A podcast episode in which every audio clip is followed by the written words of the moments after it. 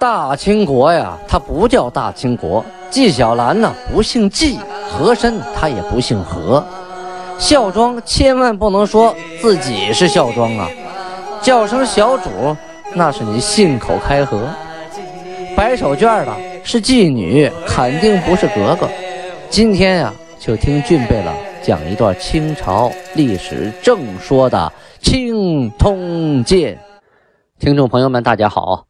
上次讲到清太宗天聪三年农历的己巳年，公元一六二九年，呃，袁崇焕中计了，啊，中了，中了皇太极下的离间计，准确说中计的是崇祯皇帝，袁崇焕属实算一个倒霉蛋啊，倒了大霉了，下了大狱。而且啊，朝中阉党余孽还是甚重的，还是很多的啊，都想报仇啊，都想把袁崇焕弄死。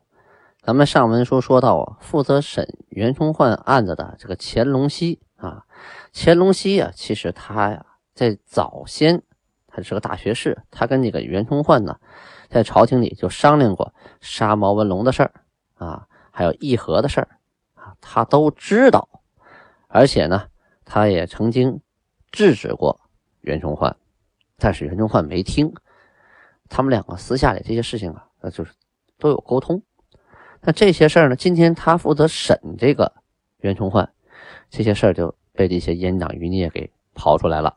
因为他平常啊跟王永光、高杰，呃这些人呢，啊也是关系不错，被这些人就知道了这些秘密啊。原来你审他的案子。但是你原来跟他就有勾搭，你们两个之间关系就很密切，你不靠谱啊！你这审案子肯定会偏呐，啊！于是就举报了，举报了这个严龙溪呀，也吃了瓜烂，就是说呀，也受到了牵连。本来他是审袁崇焕的，但是他肯定会偏袒袁崇焕，关系不错嘛。但是被这个阉党余孽一举报，说他原来和袁崇焕穿一条裤子啊。那个弄毛文龙的事儿啊，就跟他有关系；还有求和议和的事儿，跟他也有关系。说不准呐，他就是袁崇焕里应外合的某某某某某啊，要拿京城。结果呢，袁崇焕定了个谋叛的罪名啊，这个这个乾隆熙呢，也给定了个死罪，这可了不得。这乾隆熙冤呐！后来呀，有个黄道周啊，这个官员他呀上书说，这个乾隆熙这个人啊。是忠臣，他冤枉啊！后来呢，皇帝呢就把这个乾隆熙啊给派到外边去驻守定海卫，就今天浙江省宁波市的东北镇海那个地方啊，现在是个小城镇，发展的不错，和上海啊隔海相望啊，那个地方让他去守守边疆去了啊，就不在京城里当官了，在。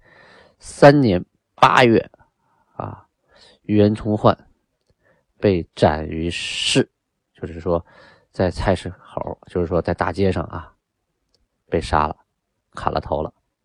袁崇焕的老婆和孩子呢，啊，被流放了三千里。后来他的家呀，也被抄家啊，整个抄家了，什么都不剩。他家里呀，确实也没什么余资，说这个人不贪。家里很干净，天下所有的人呐，都为袁崇焕鸣冤呐啊，鸣冤也没有用，死了死了就是死了，死了死了一了百了了。袁崇焕的妻子和孩子呀啊，这属于是名将的后代呀，大家都关心他们的命运呢。这俩人逃到哪儿呢？逃到了祖大寿的帐下啊，被祖大寿给保护起来了，得以幸存。这里呀，啊，要说一段历史的考异，就是说不同观点。在《明史》《明史》卷里边，《袁崇焕传》里啊，说的是袁崇焕无子，就是说他没后代。这个呀，啊，不对啊。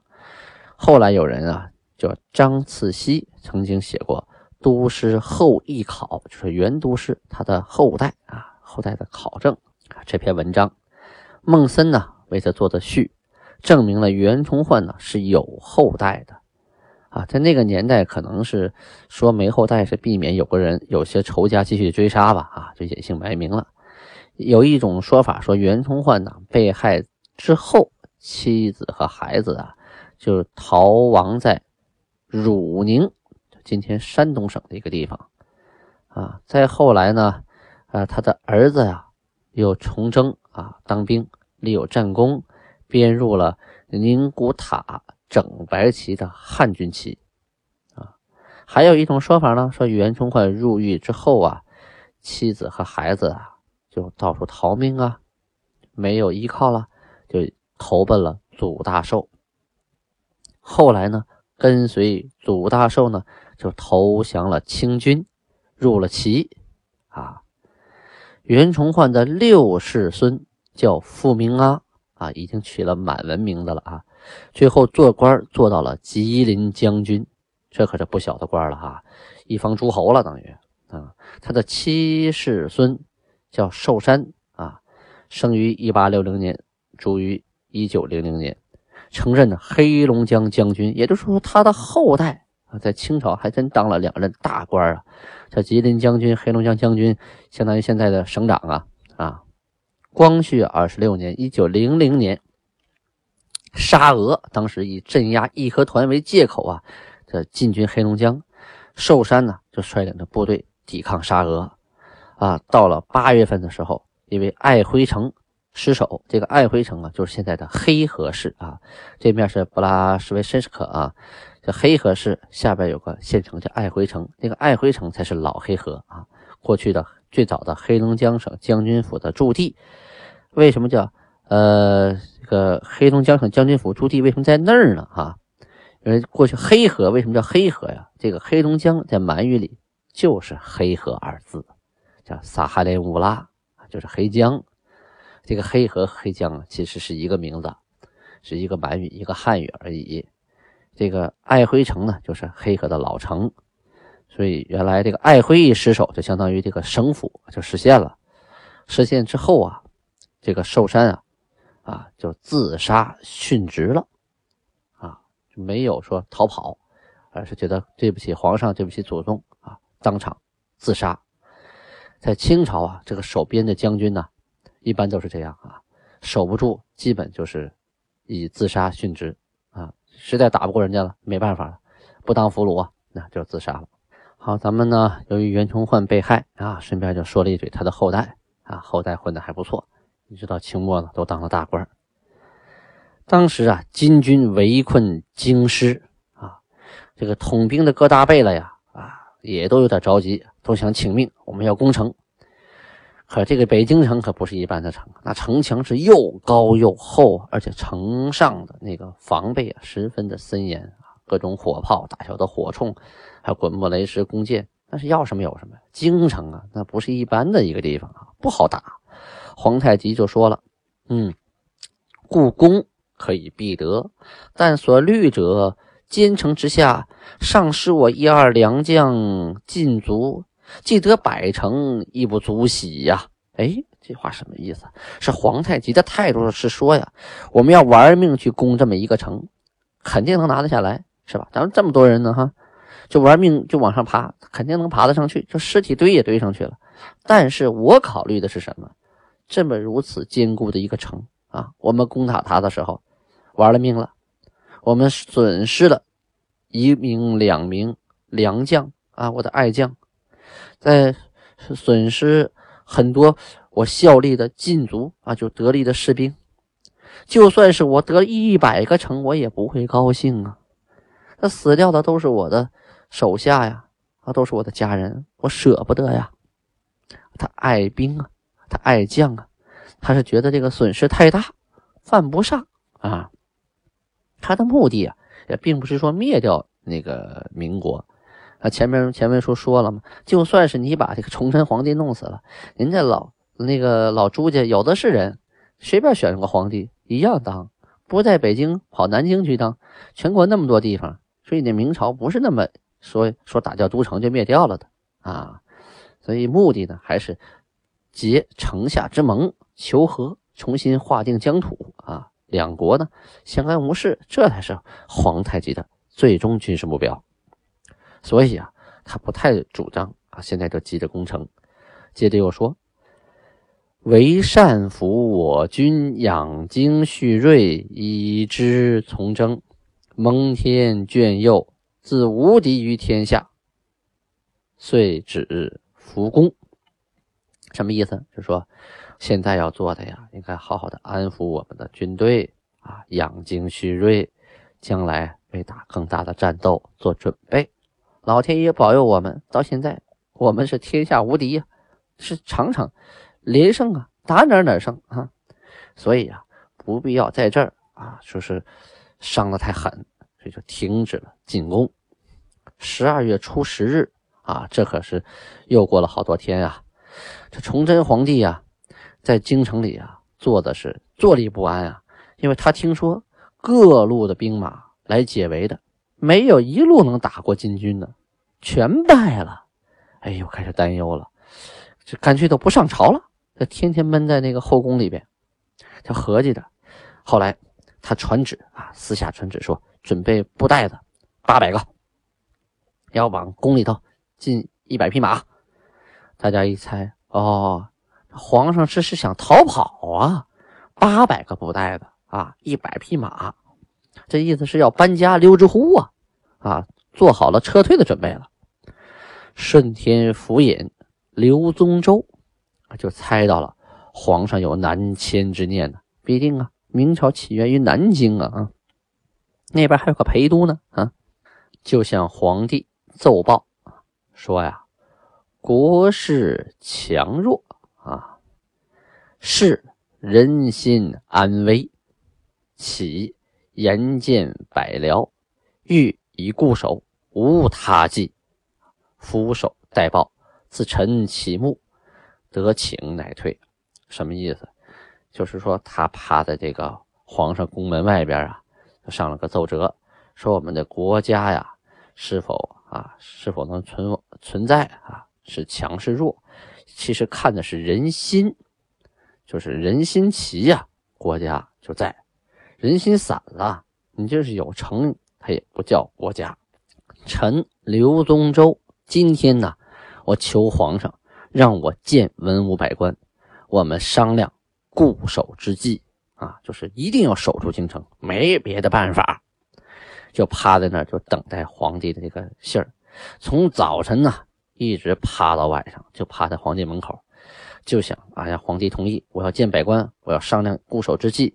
皇帝既然不出朝了，那我得我得出来，我是重臣，我得保家卫国啊！后来皇帝同意了，这这才退了。这个时候啊，金兵啊已经减缓了攻城的速度啊，就是围着京城，你也出不去，外边人也进不来，而且呢，一直啊派使者送书信来跟明朝议和。这金兵啊围着北京城不打，也没闲着，没事啊跑到南海子去。南海子在哪儿？就今天北京城的城南大兴地区这个地方啊，原来叫啊南海子，它是一个皇家的幼院。什么是幼院呢？就是养牲畜啊、种菜呀、养猪啊，给皇帝提供打猎呀、吃食的这么一个地方，叫皇家幼院。现在的地名像什么大红门呐、西红门呐，还有旧宫啊啊，它指的呀，原来都是啊这个。皇家右院的门，这个皇家右院的面积啊，远远大过于就是北京城的面积啊，很多人都不知道吧？啊，它整个的面积超过北京城，在北京的城南，而且呢，在清朝的时候啊，它得到了发展啊，修筑了墙、城门啊，这个右院呢是有皇专门有给皇上种地的、养牲畜的，皇帝也在这打猎，哎呀避暑啊，而且清朝啊，乾隆皇帝。很多时间办公都是在南海的，在大兴这个地区。为什么叫旧宫啊？那是皇帝的行宫，而且多次的阅兵。那个时候阅兵你没有天安门广场啊，你在哪阅兵？全都是在南海的进行的啊。而且很多接待外国使臣呢，向他们展示我们武力啊，啊，都是在南海的进行的。现在呢，南海的地区呢，恢复了一段呃一个面积的公园，当然跟当时比啊小很多了。但是现在通过拆迁恢复了一下当时的旧貌，而且保存了麋鹿院，就是麋鹿啊，现在还养在那里。那时候的麋鹿肯定比现在多了啊。皇帝经常去打猎，这个女真人本来就爱打猎，围着城没事干啊。外边来的援兵啊，也不禁打，没事好跑南海了打猎去啊，打点动物回来改善改善生活啊。那时候南海的就整个大兴地区，到处是树林呐、湖泊，野兽特别多，都是皇上养的嘛啊，繁衍的也特别快啊，所以说有的是吃食啊，不缺肉食。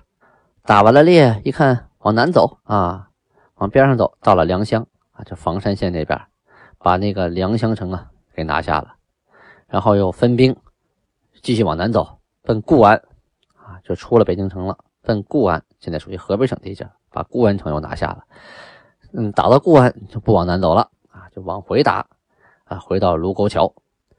到十二月十一号这天啊，皇太极特意呀派遣贝勒阿巴泰撒哈连去哪儿啊？去房山县。为什么去那儿呢？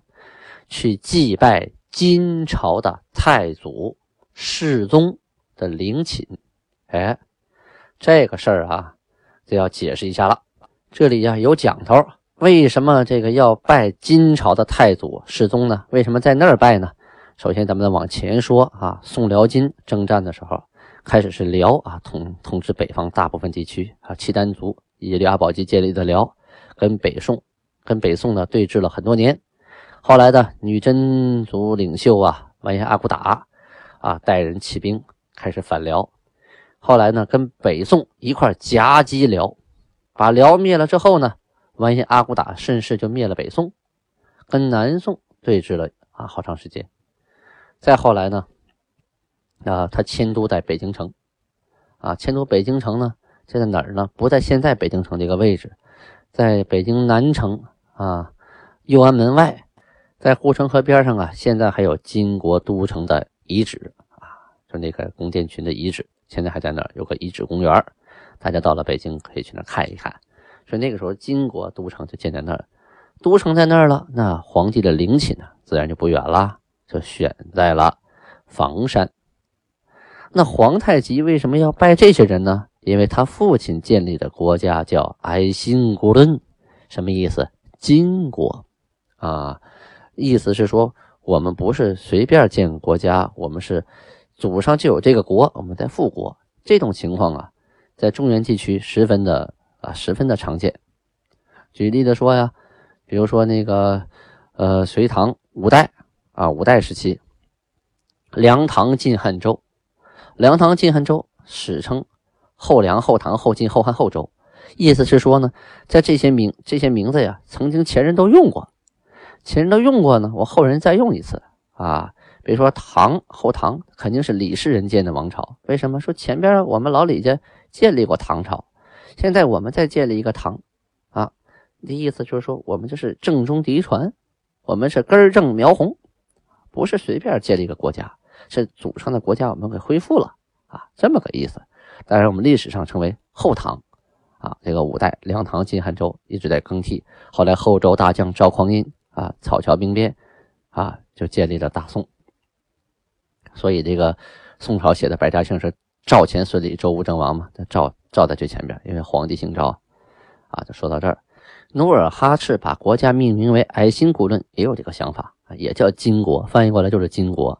因为完颜阿骨打是女真人，他建立的是金国啊，好几百年，所以努尔哈赤啊也把自己国家叫成金国，表示我正宗嫡传，根正苗红。那皇太极继承了父汗的国号，那自然就要去祭拜金国的先祖啊，所以派人去祭金朝太祖和世宗的陵寝，表示我们后代呀复国了啊，来祭拜你，就这个意思。很多史书啊，这个时候会把这个皇太极的金国写成了满洲啊，或者是代清啊，这都是不对的啊，因为这时候还叫金国。十二月十六号。金军大部队，从良乡啊往北京返，反到卢沟桥这个地方啊，那时候就那么一座桥啊，跟明军的副总兵申府啊，杜甫的府相遇了，打了一仗。他这个申府啊，这个人很有意思，他原来啊不是一个普通人，他是一个和尚啊。但是他当和尚的时候啊，他特别喜欢兵法。虽然他出家了，但他好谈兵法，而且自己呀偷摸的就研究制造战车、制造火器。崇祯皇帝听说有这么一个奇人，耶，当和尚还在制造战车和火器，于是就召见他。啊，一聊，嗯，此人有才，就提拔他为副总兵，给他钱，说你呀，你自己去拿着钱招募新军啊，组织部队。这位申府和尚啊，这回不能叫申府和尚了，叫叫个叫申府总兵啊。他拿着钱呢，赶紧去招兵买马呀。招了多少呢？招了好几千人。这几千人呢，都是市井游手，什么意思？就是。胡同串子啊，大街的这个闲人没啥事干的，一看，哎呦，当兵挣钱，好去了，跟他干。大学士啊，乘机说呀，下命令检阅他的部队啊，检阅完以后一看，这是什么呀？这乌合之众啊，他不能用啊。他是崇祯皇帝啊，不听。这个时候啊，谁都是他的救命稻草，有这部队给他卖命，那就好啊。管你三七二十一，能打仗就行，能拼命就行。什么部队、什么军纪、什么服装，什么都不用管啊。后来呢，这个申府总兵啊，带着这些人啊，就制造战车啊，领火器，在哪儿呢？在卢沟桥那儿临时的扎下大营啊，准备以拒金军。跟金军碰上以后啊，打吧，他这些战车呀、火器呀，都派上用场了啊，就把桥堵住了。可没想到啊，这金军呢正面不跟你冲突啊，知道你那个战车火器不好对付啊，带着骑兵啊，从那个水比较浅的地方绕道啊，骑兵跑得也快，跑到他后边去了，来个前后夹击，这下子他没防住啊，他这个车呀很大很笨啊，在在桥上都转不了圈所以啊，就就想打后边是实在打不过来了，这一下前后受敌，整个这几千人呐。通通都死在了永定河边卢沟桥上，身府也阵亡了啊！这个和尚啊，头发还没来及长出来啊，就人头落地了。和金军呢，就带着部队啊，前进到了永定门外。啊，到了十七日啊，就是第二天，总兵满贵带着部队出永定门，跟金军在城外作战。这个时候，袁崇焕呢还正在大狱里啊，所以啊，皇家就设立了文武两个经略，以尚书梁廷栋、满贵啊为文武二经略，屯在西直门和安定门这两个门。崇祯皇帝啊，就没事就就下这个圣旨啊，就催这几个人，你赶紧出去打仗去，你别在这守着了，出去打，出去打，出去打，别等人家攻城。这个满贵说呀：“敌近援寡，未可轻敌。”什么意思？是说敌人呐还不好对付，我们的增援呐太少，我们不能轻易的出去跟人打呀！啊，终使崔之急，不得已，乃都孙祖寿、黑云龙、马登云等移营永定门外二里许。列山以待，这什么意思？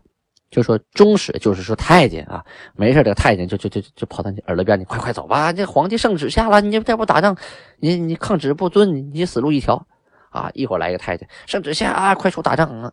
就可没办法了，哎呀，实在没招了，派这个孙祖寿啊，这是一个人名，还有黑云龙、马登云这三个人带着部队，把把营啊移到了永定门外，就沙子口那儿，现在的沙子口啊。还没到木樨园，在那列阵，就是安排的木栅栏呢，还有巨马等等等等的啊，排炮啊，排火器啊，就等着金兵。这金兵啊，一看这人也不多呀，好对付，用四面围攻方法，因为他离城啊，沙子口离城啊有这距离二里多地。金军呢，采用的是包围战术啊，骑兵跑得快，一会儿哗就把这股明朝部队呀给围在正中间了。围在正中间以后，四面同时向里打呀！这些将官啊，使劲的支撑，也没支撑多一会儿啊！啊，满贵、孙祖寿战死，黑云龙和马登云被抓了俘虏。您要想知道永定门能不能守得住，咱们明天接着说。好，今天的播讲呢到此结束，感谢您的倾听啊！别忘了点赞、留言、给我转发啊，帮俊贝了转发功德无量啊，让更多人知道青铜剑啊！再有，一定要提高完播率，建议您从头听到尾再换下一集。在手机青铜剑这个图片的右侧啊，有一个礼物的小图标，上面写着赞助啊，点开它啊，多少无所谓，您赞助了啊，喜马拉雅就会把我们的排名往前排啊，感谢您慷慨解囊，阿布拉巴尼哈，咱们明天再见。